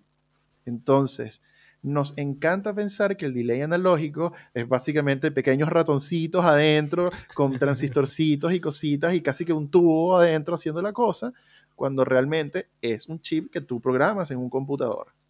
Entonces, técnicamente la diferencia entre un delay digital y uno analógico, aparte del término, eh, tiene que ver un poco con la eficiencia de ese chip y con qué tan capaz es de poder procesar repeticiones de forma cristalina. Un delay digital es particularmente cristalino, porque me imagino que su chip, no sé, es más avanzado y demás, entonces te ofrece repeticiones que lo que tú tocaste va a sonar igual, y va a sonar igual, y va a sonar igual, y va a sonar y cada repetición. Eso lo puedes controlar dependiendo del pedal y todo el asunto, pero básicamente cuando tú ves un pedal que diga digital delay, constituye un poco eso, repeticiones exactas y cristalinas. Hay personas que le encanta ese tipo de pedal de delay. A mí no, pero entiendo su uso y su por qué. Entonces, eso nos lleva al otro espectro, que básicamente un delay analógico es el que no puede tan eficientemente reproducir esas repeticiones y se van a ir degradando con cada repetición y se empiezan como a descomponer y a poner un poquito más oscuras. Y curiosamente eso es algo que nosotros auditivamente consideramos atractivo y que nos parece súper cool y que además le agrega mística al hecho de que este chip estaba haciéndome mierda el sonido con cada repetición. sí, bueno, porque entiendo que se, se suena más cómodo para uno por el hecho de que se aparenta más a lo que es realmente lo que podríamos ver a la vida real como un delay, que es el eco. Tú vas a una montaña, la típica escena que gritas un hola y se escucha el hola, hola, hola. Poco a poco ese sonido que va rebotando se va degradando con cada rebote y lo vas escuchando cada vez más pequeñito. Entonces, sí, entiendo que el analógico lo, lo asocias más a lo que sería real, que el digital te parece más irreal porque es muy perfecto. Claro, además que ya de por sí el, músico no es exactamente el que tiende a apreciar demasiado bien como cosas demasiado perfectas y cristalinas y copia y pega exactas, sino que nos gusta un poco como ese elemento entre humano imperfecto y degradado. Adicionalmente, el delay digital por su chip más avanzado, digamos, también te va a permitir en la gran mayoría de los casos tiempos de retardo más grandes que lo que podría ser un delay analógico. Algunos delays analógicos, por ejemplo, este que tenemos acá, que no es sponsor ni nada, tiene un tiempo máximo como de 600 milisegundos, creo. Déjame revisar el manual. Efectivamente, 600 milisegundos. Mientras que hay delays digitales que te pueden dar y que dos segundos de delay y ya es como que, ah, ok, ya un looper. Y después te dicen, ah, también tengo looper, sorpresa. Ah, ok, de pinga, gracias. Sí. Entonces, eso, esos son como básicamente las dos diferencias esenciales entre esos dos pedales. No hay yo, personalmente me gusta otorgarle otras categorías para diferenciar un delay de otro que las voy a mencionar ahora, pero primero quería mencionar también la máquina de cinta o los delays que se enfocan en reproducir o recrear una máquina de cinta. ¿Y por qué lo coloco en su propia categoría particular? Porque muchos de estos pedales, como el que tengo mi pedal tirado allá en la esquina, que claramente no preparé este episodio bien y no lo tengo acá en la mano, esos pedales emulan una máquina de cinta y la máquina de cinta tiene sus particularidades la máquina de cinta, aparte de que es un culo mantener, y, tienes que tener la cinta y es cara y es aparatosa y es grande, mete ruido también por todos los componentes mecánicos que se mueven. Y uno de esos componentes tan importantes es la cinta. Y la cinta con el tiempo se degrada y se desgasta, y empieza a meter artefactos y cositas, y algunas veces inclusive la cinta introduce modulación, como warble de cinta, y se mueve y suena... Y los pedales de delay digital o analógico básicos, por así decirlo, dejando al lado, porque sé que algún huevón va a salir diciendo que no, esta marca boutique de Rusia tiene uno que, ok, sí, ya entendí. Pero, por lo general, igual, hay plugins que imitan eso, que tú incluso tienes el slider de eh, qué tanto ruido y qué tanto artefacto quieres que se agregue o qué tanto wobble quieres que se agregue, pero Exactamente. sí el, el, el, Catalan Belle Epoque Deluxe que yo tengo es una recreación súper fiel de un maestro Ecoplex CP3, una máquina de cinta súper famosa e importante, y tiene un botón, un, un, knob, perdón, un control de modulación que en su modo de máquina de cinta original empieza a introducir ese movimiento de cinta, ese vaivén, que algunas personas encuentran súper rico, es como medio un vibrato, pero como a su propia onda, medio raro. Entonces por eso lo quería integrar ahí también, porque tiene como su propia cosa, tiene como su propio sabor, tiene como, como no sé, a mí en los delays de cinta es algo que yo con el tiempo he empezado a agarrarle más el gusto, pero técnicamente constituyen o serían como una especie de subdivisión del delay analógico, porque degrada también las repeticiones. Entonces, ¿Cómo prefiero yo personalmente, aparte de esas dos categorías, entender el delay y cómo, cuáles son las primeras preguntas que yo le hago a una persona que quiere comprar un delay? Ok, vamos a pasar por analógico y digital, ya. Pero yo creo que más importante inclusive, o igual de importante, es conocer cómo te gustan a ti los delays.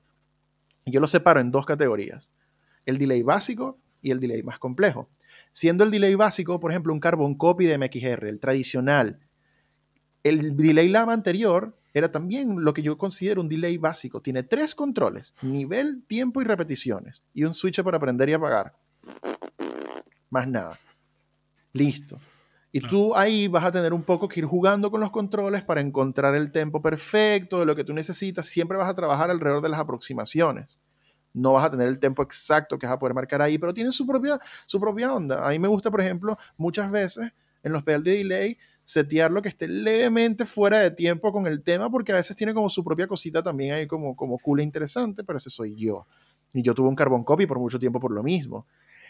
Y en la otra onda de los delays tenemos a los que pueden llegar a ser básicamente un panel de control de un avión, que te van a otorgar, te van a otorgar sí, tap tempo, te van a otorgar subdivisiones, te van a otorgar presets, te van a otorgar... IQ, de, de, los de las repeticiones, un poco de cosas locas. Te van a otorgar también, no sé, funciones de modulación, si quieres coros o vibrato en las repeticiones. Algunos integran reverb, inclusive dentro de las repeticiones también, o pitch shifting o qué sé yo. Pero cualquier cosa que esté mucho más, o shimmer, o todas esas cosas, sí. Y, y, cualquier cosa que te otorgue muchas más posibilidades que simplemente nivel, repeticiones y tempo, ya para mí es un delay más complejo y que hay personas que le gusta por los presets, por el tap tempo, por las subdivisiones, por tener más de un delay al mismo tiempo, por agregarle N cantidad de cosas porque son importantes para ellos. Porque, por ejemplo, o sea, hay veces en que sí necesitas la repetición exacta, exacta al tiempo exacto que es y no puedes estar como Wingit con el control entre un tema y otro. Eso es inhumano y ridículo. Entonces, ahí sí opta por un, por un delay más de ese estilo. Si es tu primer delay, cualquiera de esas opciones está bien. Ojalá puedas educarte lo más posible, y con educarte no me refiero a como que, ay, sí, yo soy el, que más... No, pero como que trata de escuchar las diferencias entre uno y otro, trata de entender la diferencia entre uno y otro, y, trata de ver un poco como que, ¿qué crees tú que puede llegar a ser importante para ti en un delay? Y, y, uno dice como que ya, primero me compro el de tres controles y luego compro el, el panel de avión. Y no necesariamente siempre es así. Yo hoy día con los N cantidad de años que tengo tocando guitarra, sigo teniéndole mucho, mucho cariño a los pedales sencillos de delay. Y me gustan mucho, por ejemplo, los delay analógicos. Yo no tengo la necesidad de que mis repeticiones suenen perfectas todo el tiempo. Yo cuando tocaba en vivo no necesitaba esas cosas tampoco, sino como un poco ese tono que además al irse degradando y oscureciendo, esas repeticiones daban espacio también para que el resto de las cosas que estaban como al frente en la mezcla tuvieran su propia onda y atrás estaba esta dimensión más oscurita, siendo siempre como, como ambiente. Entonces, yo no sé, por ejemplo, cómo te gustan a ti los delays. Eh, en principio, eh, literal me gustan los dos. O sea, ahí sí no, no, tengo uno que me guste. Suelo, cuando me voy a poner a inventar con la guitarra, suelo casi siempre ir primero por un analógico por el simple hecho de lo que tú dices, son, suelen ser básicos, tres controles y y tiras de ahí.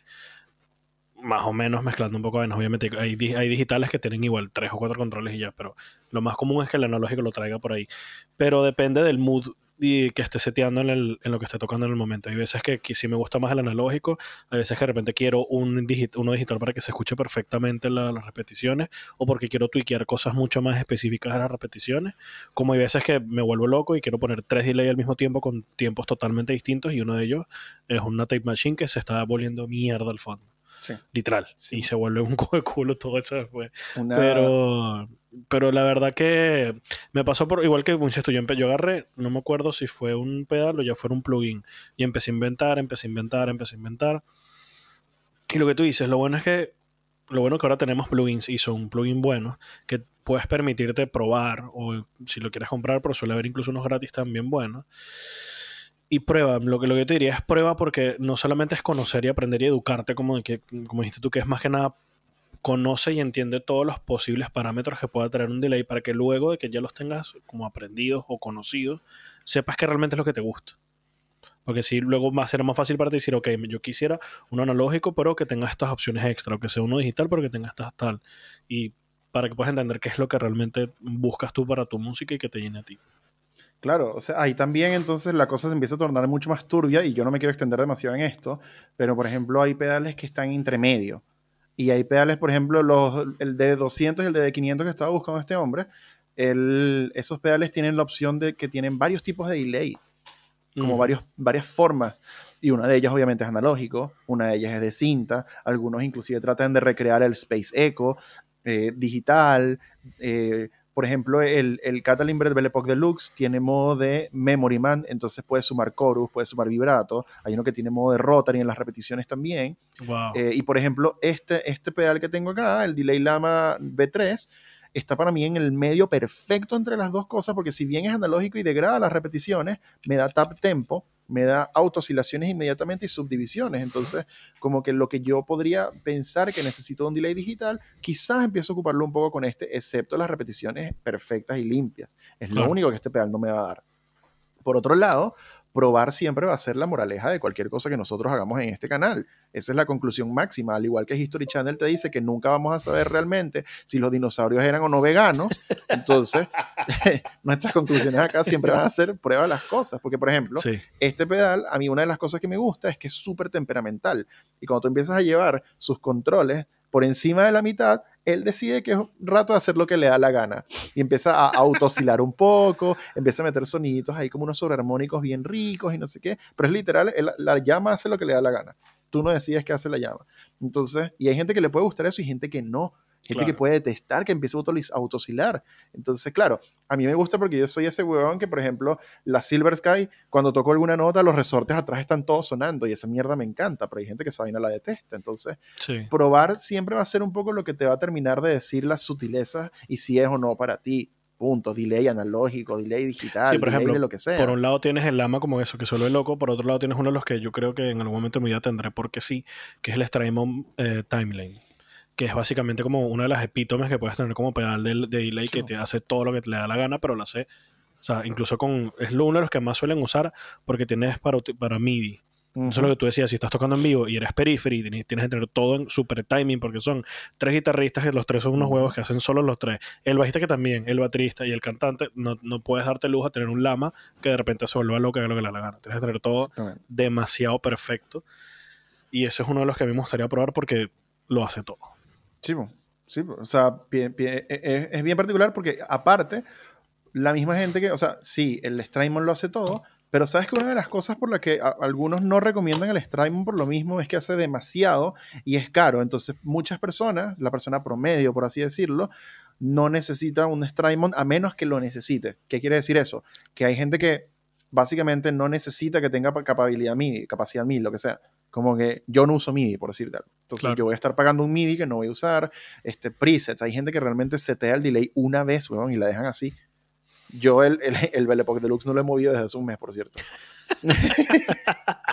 Entonces, yo necesito presets, no. Pero igual me gustaría un Strymon. Entonces, hay de todo. Y, justamente también, también por ahí, como que más no siempre es mejor, porque tú vas a pagar ese más pero puede que no lo necesites y no lo uses nunca. Entonces, que el delay tenga muchos más knobs y muchos más presets que otros delays no significa que es el que de verdad necesitas. Pero al final eso tienes que irlo agarrando probando. Y justamente mencionaste algo que era uno de los temas que yo quería hablar hoy, que lo vamos a dejar ojalá para la semana que viene, si nos acordamos, que lo dudo, es eh, como ese, ese propósito un poco como, como didáctico de los plugins. Por eso es que a mí me gusta tanto Helix Native, por ejemplo, porque tienes básicamente todos los efectos que existen en la humanidad y todos los amplificadores que existen y puedes irte familiarizando un poco con esos tonos y esos controles e ir viendo qué hacen y demás. Entonces, al final, eso es un poco la manera en que yo personalmente entiendo delays. No sé si tú quieres sumar algo al respecto, pero eso es como, como yo te guiaría hacia los delays. Analógico, digital, de cinta, supongo, muchas características o solamente tres controles. Y de ahí ojalá poder decir, y obviamente nos metemos en temas de presupuesto, marcas, features adicionales y demás, pero una vez que tú tengas entendido esos conceptos, yo creo que ya estás como apto para empezar a ver delays y escoger alguno que ojalá el día de mañana no quieras vender inmediatamente después de haber comprado. Sí, en ese aspecto no, no tengo más que agregar. Lo bueno es que al ser uno, un pedal tan clásico, tan, entre comillas, necesario para todo el mundo, vas a encontrar millones, millones de compañías que lo hacen. Incluso dentro de la misma compañía tienes varios modelos. Por ejemplo, Electro Harmonics tienes el Memory Boy, el Memory Man, el Memory Pro Man, el Memory Ultraman, etc. Y... Electroharmonics, ¿qué estás haciendo que no has sacado el Memory Ultraman? Estas marcas, estas marcas creen que nosotros aquí les vamos a resolver todo siempre. No. Al parecer sí, al parecer sí, pero no puede ser. haz el Ultraman y nos lo regalas, es lo que que hacer, pero bueno. Una consultoría es lo que estamos armando acá. Entonces, eso por un lado te permite no solo probar em, diferentes marcas, diferentes estilos, diferentes presupuestos, eh, diferentes tonos, o sea, tienes de todo. Eso es lo bueno de este tipo de pedales que al ser un overdrive, un drive, o sea, tienes de todo para elegir, para probar. Eh, y por otro lado, lo que también comentabas en la parte de los plugins, para dejarlo para otro capítulo, pero para resumir así en un punto es, también puedes probarlo de manera digital sin tener que gastar, sin tener que ir, sino desde la comunidad de tu casa. Y de nuevo, va a haber miles de millones, tanto pagos como gratuitos, como caros, como baratos, como todo.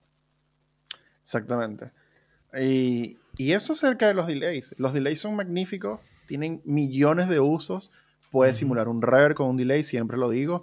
Puedes hacer miles de cosas. Algunos delays, inclusive en el tiempo mínimo, te pueden servir como un dobler. Puedes hacer miles de cosas con un delay. Y creo que es un pedal que yo creo que todo el mundo debería tener un delay. Sea el delay que sea, sea uno de 350 dólares, sea uno de 500 con presets o sea un joyo básico yo creo que el delay es una cosa que, que es grandiosa. Dato curioso, yo trato de no utilizar delays muy largos, por lo menos aquí en la casa, porque siempre que pongo un delay largo me da sueño.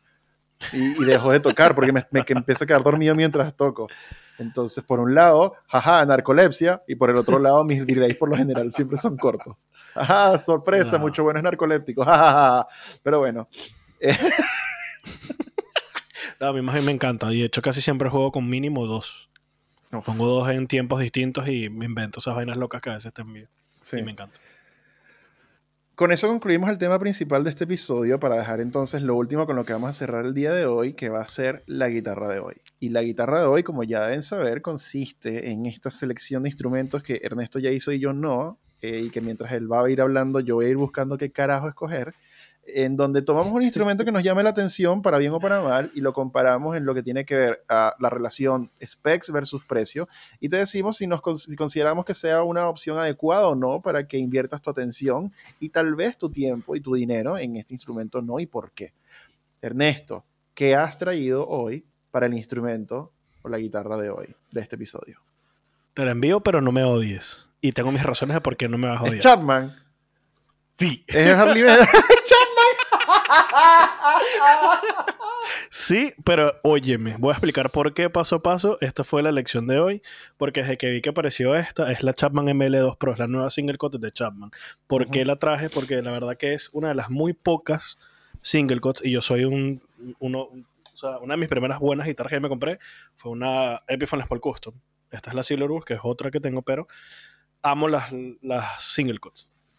Y por mucho que amo las single cuts, tienen dos cosas, dos detalles que a mí principalmente me gustaría que eh, innovar en, en algunos tipos de guitarra. Siempre amaré la clásica Epiphone Les Paul Custom o la Gibson Les Paul Custom, digámoslo así. Pero sí gustaría tener otra con estas modernidades que son dos. Que no tengan un eh, top tail eh, el, el tom y el, el, bridge, este todo... O sea, es un Tunomatic con stop tailpiece, sí. Exacto, Tunomatic. Siempre se me olvidó la palabra Tunomatic. Y que la escala es 2475 normalmente, que es la escala Gibson. Como yo toco normalmente drops y vainas mucho más, eh, más para abajo, la escala 2475 me queda corta. Esta Chapman le cambiaron en este nuevo modelo y le pusieron un puente tipo hipshot, que es más cómodo a mi parecer personal, y tiene una escala de 25.5. Entonces ya te permite jugar más con algunas otras em, afinaciones. Entonces, esta niña, si la compras en la página de Chapman, te salen 982 euros. Not bad. Dos colores bastante bonitos, un, un, burst como azul y uno que es como grisáceo negro ahí, bien bonito. Entonces, tenemos mástil de maple eh, baked, de maple rostizado. Rostizado, tostado. Un poquito oscuro y satinado, bastante bonito, me encanta el detalle de satinado. Eh, el nuevo headstock 3x3 que le pusieron con Permiso. Knot. Dime. Eh, que, te iba, justamente te iba a mencionar y que casi todos estos mástiles de maple rostizado son satinados. Yo soy el único tarado que pidió un mástil de maple rostizado gloss en su guitarra custom hecha por Arutine. De resto, casi siempre son satín, pero puedes continuar. Es que me encanta que sea satín. Eh, tenemos un cuerpo de, de, de mahogany de caoba con un tope de maple y le ponen un vinil encima para que se vea bonito el, el, maple flamed. Eh, ¿Qué más tenemos? Tenemos 24 trastes stainless steel. Tenemos un radio de 12, un fretboard de Ebony, amo el Ebony. No tiene ningún inlay excepto en el 12, el infinito de Chapman, y me parece súper bonito. Tenemos lo que estamos hablando el otro día. Ellos pasaron en la versión anterior que era un neck through. Ahora tenemos un set through neck, que lo hablamos otro día y me pareció interesante la diferencia. Es bastante cool. Entiendo que un poquito para ahorrarse también un poco de costos. Eh, tenemos Glowing the Dark Dots. Eh, 25.5 le dije. Viene con Straplocks de Chapman. Ah, viene con un clavijero de em, Hipshot eh, Open Gear Locking Tuners. Bellísimos, por cierto. Eh, Seymour Duncan Sentient y Pegasus en el cuello y en el puente, un, switch de tres vías y tenemos solo tres potenciómetros. El que está más cerca es un tono no, perdón, es el volumen del neck. El siguiente es el volumen del bridge. Y el tercero es un master tone que además es push-pull. Y creo que eso es todo lo importante que hay que decir. Eh, me encanta porque es una single cut moderna, pero que además tiene esos, esos, detallitos que a mí por lo menos me gustan mucho. Los colores son bellísimos. Y es como la típica guitarra que te diría, aquí la tienes, ¿qué le cambiarías a la guitarra? O sea, a menos de que tú quieras ponerte muy especialito y le quieras poner eh, la parte de CT spots y todo este cuento así de potenciómetros un poquito más caros y tal, por lo demás es como que como la recibes, a menos que seas muy picky con algo muy particular que no sé qué puedo hacer, no necesitas cambiar nada. Y todo eso por 983 euros. La quiero. la quiero. Está interesante porque esta, este nuevo modelo tiene una forma de clavijero, una forma de bala nueva de esas como diseñadas por la comunidad de Chapman. Me parece que la verdad está súper linda, debo decir. Y me parece bien apropiado también, que es una forma como mucho más suave de otras formas de clavijero, creo yo, que he visto de Chapman, que son más violentas. Bastante apropiado para una guitarra que también es mucho más suave sí. en su forma de cuerpo, es mucho menos puntiaguda. No sé si me encanta en este minuto, por lo menos en los ángulos en la que ando viendo, porque la veo como mucho poto y muy chiquita arriba. Entonces, sí, por ejemplo, fue uno de los comentarios que más se movieron, que tenía como mucho espacio entre el bridge y donde va el straplock de abajo. Sí, está como, hay muy, o sea, es, que lo que pasa es que se ve arriba que siento que le falta como frente. Eh, y me parece un poco raro eso, pero tendría que verla en persona y, tendría que, probar una para emitir un juicio real. Eh, los specs me gustan bastante. Hipshot de clavijas, vas más que a la segura. No vi. Ah, aquí está, Black Tusk ya. Es una cejilla Graftek, así que bien, esto no se debería desafinar jamás si está bien cortado. Trastes de acero inoxidable, diapasón de ébano, las típicas cuerpos de caballo con tope de maple. Yo no tengo, de verdad que está súper bien. Eh, sí, es plata, pero creo que es de esa, como tú dices, es de esas guitarras que si te gusta la marca, a esta guitarra tú no le vas a cambiar absolutamente nada. Y, y a veces, inclusive vale un poco más el esfuerzo, vale un poco más la pena de pensar en invertir un tantito más de plata en una guitarra que va a traer ya todo y que no se lo tienes que cambiar, a pensar en comprar la versión más económica y después decir, bueno, le vamos a montar unas clavijas nuevas, le vamos a montar una micrófono nuevo. Como que a mí, yo estoy en un punto de mi vida en donde me da pereza salir de la casa, pero me da más pereza todavía modificar una guitarra. Entonces yo no quiero, yo no quiero comprar una guitarra pensando en que le voy a tener que cambiar las cosas, ¿no? Yo quiero una cosa que ya yo la saco de la caja, le pongo cuerdas nuevas, porque siempre le voy a montar cuerdas nuevas, sorry, y la cosa ya está perfecta. Entonces, como que bien ahí por Chapman. Eh, bien por esta guitarra, está súper cool. Extrañas decisiones de diseño en términos del cuerpo, que no me encantan, pero no la veo mal. De verdad, no la veo mal. Yo lo que creo más que nada, o sea, hubo una de las cosas que realmente a mí no me gustó que hicieron es que al anterior tenía los micrófonos pegados al cuerpo y a este le pusieron unos rings. Los rings están bonitos, son así redondeditos, bastante bonitos, bastante chéveres, pero preferiría que siguieran pegados al cuerpo. Pero lo que asumo yo, que creo que también lo hablé contigo y también se habló en algún otro video de YouTube que hablaban de esto, de algún otro artista que ahorita no me acuerdo quién es, que lo más seguro el cambio de cuerpo fue por una posible eh, cartita de Gibson hacia Chapman, mm. que lo más seguro dijo, mira, Eso se parece mucho a lo mío. Y entonces los carajos antes de meterse en pedo dijeron, Sí. vale, vamos a cambiar completamente toda la guitarra. Y por eso, por ejemplo, la parte de atrás es un poco más larga, más grande. El cacho es Ujú. totalmente recortado a, a lo que era antes. Pero bueno, sí, en, en, en mi cuestión general me gusta. Sí, entiendo que los cambios es como difícil de ver en principio, pero me Sí, gusta. pero es lo mismo que te decía de la guitarra de, de, de Avasi, o sea, dale Ujú. tiempo y it'll grow on you, o sea, sí, sí, sí, ¿por qué no? Yo, yo veo esto completamente viable, realmente, también creo que puede que una, una que otra cartita por ahí haya influido en esa decisión y ya por ahí, justo cuando pensábamos que, que la Gran G había calmado un poco sus leones eh, legales, sus hienas, eh, por ahí ganaron un juicio que tenían años haciendo contra Sí. Dean y creo que eso le va a dar pie a Gibson, digo, a la gran G, jejejeje, de, de seguir haciendo. Sí, de de seguir seguir haciendo esas buscando víctimas, sí. sí, sí. Entonces, Sí, claro. creo que no todos pueden tener la misma suerte que tuvo PRS de escaparse ahí con su modelo single cut, pero yo creo que sí es completamente viable al mismo, al mismo nivel en que creo que por eso es que Juan Pablo no hace guitarras de ese tipo. Sí, lo más seguro para ahorrarse más problemas futuros, claro. Sí. Ernesto, ¿cuánto le das tú a la guitarra que escogiste hoy? Yo le doy 13.28 de 7.2 infinitos. Claro, obvio. Sí, de bola. Por cierto, bien, bien lo del inlay y bien que no tenga los puntos porque, ah, eh, bien ahí. Yo, a la nueva Chapman ML2 Pro con cachito reducido y nueva forma de pala, le voy a dar un eh, 24 de 7.25 eh, cápsula signature de Ernesto. Y vas a poner una foto tuya ahí. Porque son, sé que la...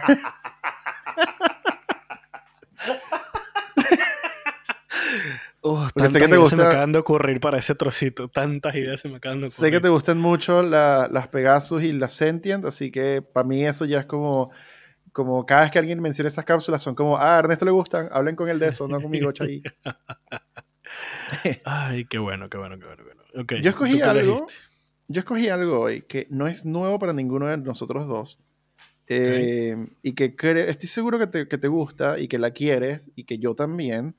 Y me parece bien curioso que está bien parecida a la guitarra que tú escogiste y la agarré un poquito antes de que tú revelaras la tuya. Entonces, esto que agarré hoy es la PRS SE Mark Holcomb Signature, el modelo Signature de el guitarrista de Periphery con la marca de Maryland.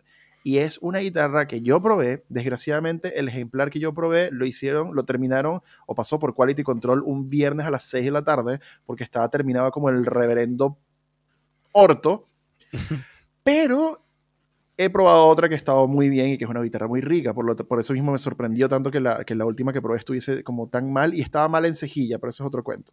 No podemos juzgar estas cosas por un solo ejemplar. Al final se trata de consistencia. Pero bueno, ¿en qué consiste esta guitarra? Bueno, esto es básicamente una Custom 24 eh, en su edición este, indonesa, que creo que se hacen ahora en Indonesia.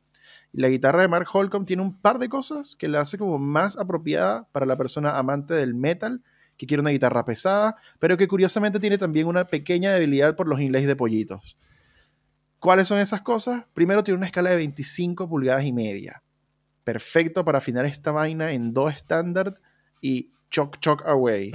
Y segundo, Ernesto, ¿qué cápsulas tiene esta guitarra? Alfa y Omega.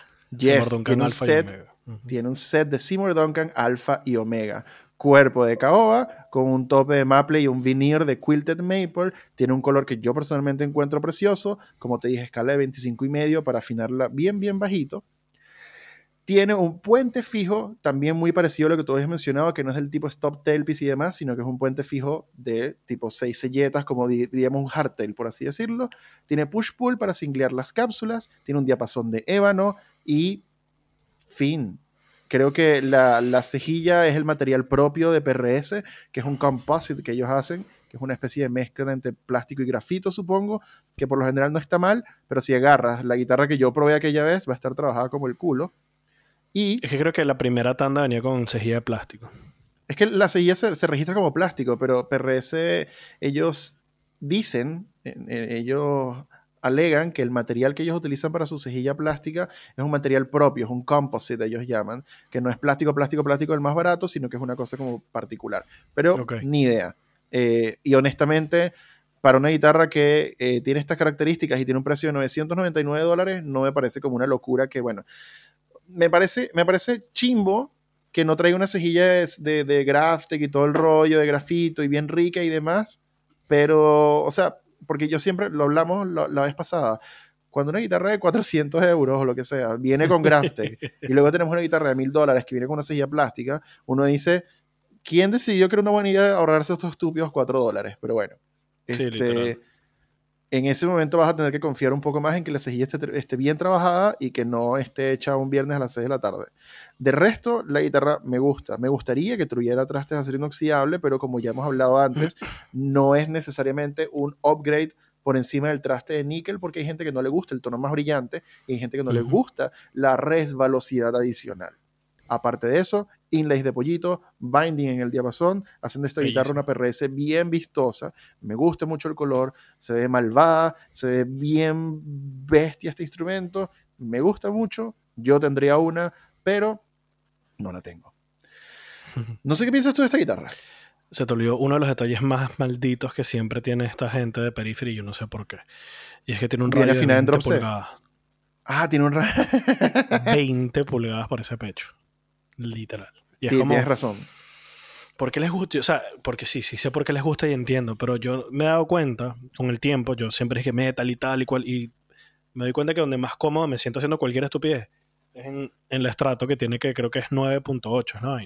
9 y medio. máximo, 9, máximo. sí, 9. Es la 9.5, 9.8. Y es la, la Les Paul que tiene 12. Ya cuando pruebo cosas ahí para adelante es como, Sí, yo, yo siempre digo que yo no soy susceptible como al cambio de radio y mi PRS tiene 725 y mi tele de Arutine tiene 12, creo. Ahí le dije a Juan Pablo es lo que te dé la gana, no me importa. Eh, pero porque para mí es más importante el trabajo de trastes y la PRS lo refleja perfectamente. Esa, esa Silver Sky tiene 725 y tú en tu vida vas a sentir esa guitarra como una Fender Vintage. Se siente mucho mejor. Pero yo me siento más cómodo en cualquier número entre 10 pulgadas y menos de 20, ojalá. Entonces, 12, 14, 16 para mí está bien. Eh, y si no, tienes que justificarlo como un trabajo de traste. 20 pulgadas se me empieza a hacer un tantito plano para la mano y se empieza a volver un poco incómodo como para algunas figuras de acordes y esas cosas, como cuando quieres hacer todo el acorde de barra y te das cuenta que mi mesa tiene más curva que ese diapasón, es como mierda. bueno, lo habrá sentido con la Misha Mansur, por ejemplo, que creo que tiene 22 no, la de, la Micha, la de, la Micha, fue también una cantidad de, de, radio que era una cosa como terminase la plana. O sea, ya. Literal, pero bueno. ¿Para qué? Este, yo amo esta guitarra, la quiero. Idealmente la versión 7 cuerdas me encantaría. Eh, me parece bella, eh, sobre todo la, la, nueva versión que están haciendo que le hacen como un, el, el, el bevel de la, del cuerpo lo hacen más hacia como una C o algo así, o la S2, no estoy seguro cuál, cuál es, pero bueno, más pronunciado, lo cual la hace más bella aún. Es como lo que es PRS, pero si lo quieres modernizar hacia el metal, así que lo tiene todo.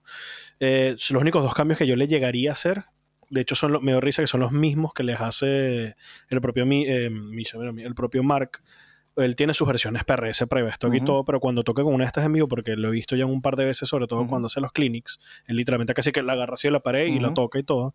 Él dice, yo tengo varias de estas, obviamente los prototipos y tal, y le dice, me encanta. O sea, la verdad que la Prevestock obviamente es más arrecha, es más bonita, tiene mejor madera, pero le encanta la guitarra y dice, lo único que yo le cambio, le dice, soy sincero, lo único que yo le cambio es la cejilla y le pone una Graphtec Knot, lo que podríamos hacer todo fácilmente, y que le pone unos locking tuners porque le da fastidio el cambio de cuerdas si no es locking tuner, para que sea rápido y sencillo.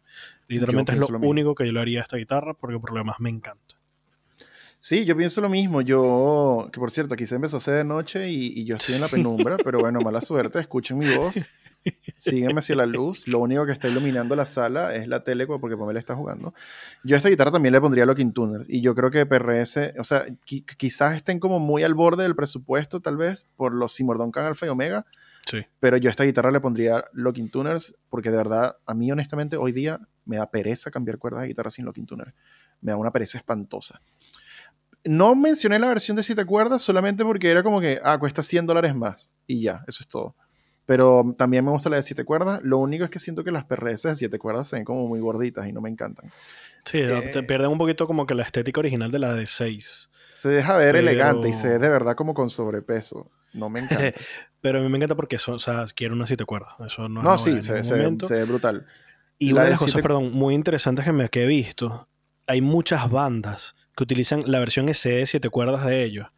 O sea, veo videos de que el making of de tal canción y tal, y los veo así en el estudio tocando, y lo que están es tocando es literalmente como si se agarraba así de la tienda la PRS, si te acuerdas de él, y la meten así en sus tracks. Y es como, o sea, que, que bueno, que de pinga, que, que Sí. impresionante lo influyente que es. Marcos Holcomb que llegó a, a PRS y los mira, vamos a hacer esto, y se dieron todo.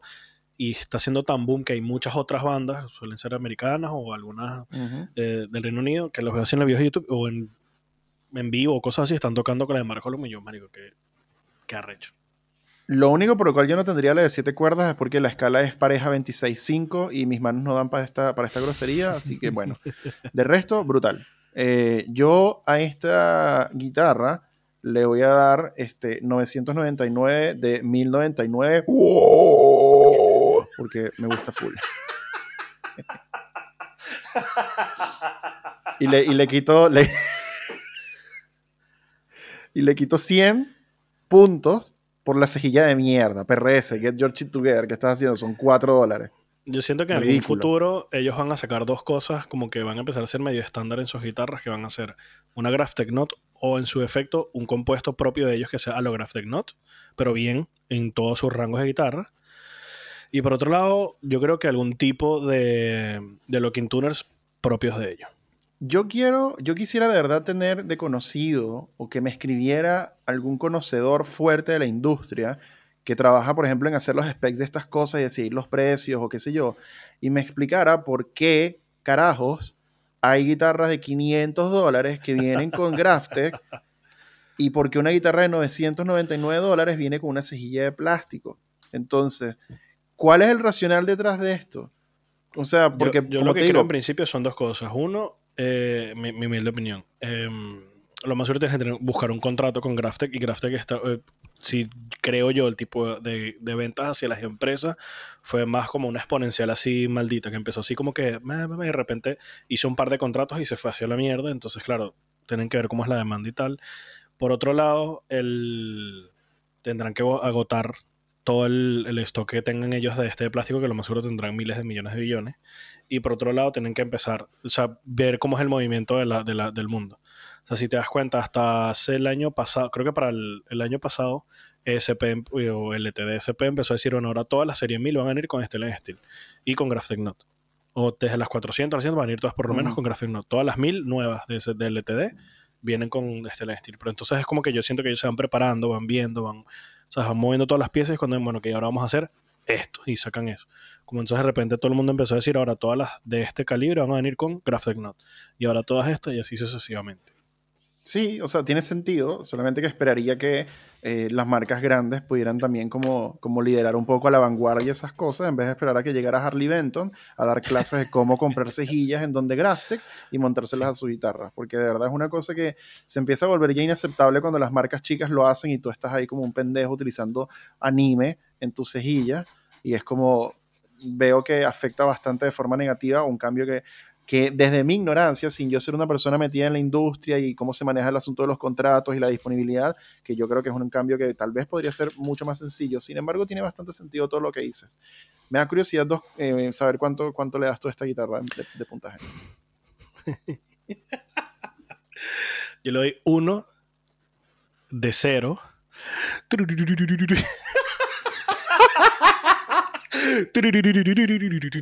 Un, un Wow. sweep picking así de dos manos y, que- Wow. y luego obviamente el DJ Wow. wow, esto de verdad ocurrió. Eh, antes de cerrar este episodio, eh, esto ya aquí puedes terminar la edición del capítulo de, de la guitarra de hoy, está bien. Eh, para el resto del podcast y, de, y del episodio de la guitarra de hoy, quiero que coloques una nota abajo que diga como que eh, se empezó a hacer de noche y me fui a la mierda en la penumbra y pongas GIFs de gatitos bailando y cantando por, mientras cuando yo no me veo. Este, en fin, porque nada más me veo cuando el play monta una escena que sin un desierto hijo de puta y mira, me veo y después se va a la sombra y me voy otra vez. Sí, me di cuenta, me di cuenta. Pero bueno, con eso concluimos este episodio de Mucho Bueno Quiere el Podcast. Yo sumido en la penumbra infinita y este, ustedes eh, con ganas de comprarse un delay, espero. Como siempre, Ernesto, muchísimas gracias por tu tiempo y por todo lo que haces para que este podcast ocurra. Recuerden que esto está disponible en YouTube, Google Podcast, Apple Podcast, otros espacios de podcast que no recuerdo. Eh, y si quieren que mostremos sus cosas, manden un correo. Pueden escribirnos al Instagram también para lo que necesiten. Y bueno, esto es mucho bueno Gear el podcast. Eh, no olviden que hay Gear para todos y sean buenos los unos con los otros y nos estamos viendo en la próxima ocasión donde yo ojalá no me haya comprado este delay porque... Pero bueno. Chao, chao. Chao.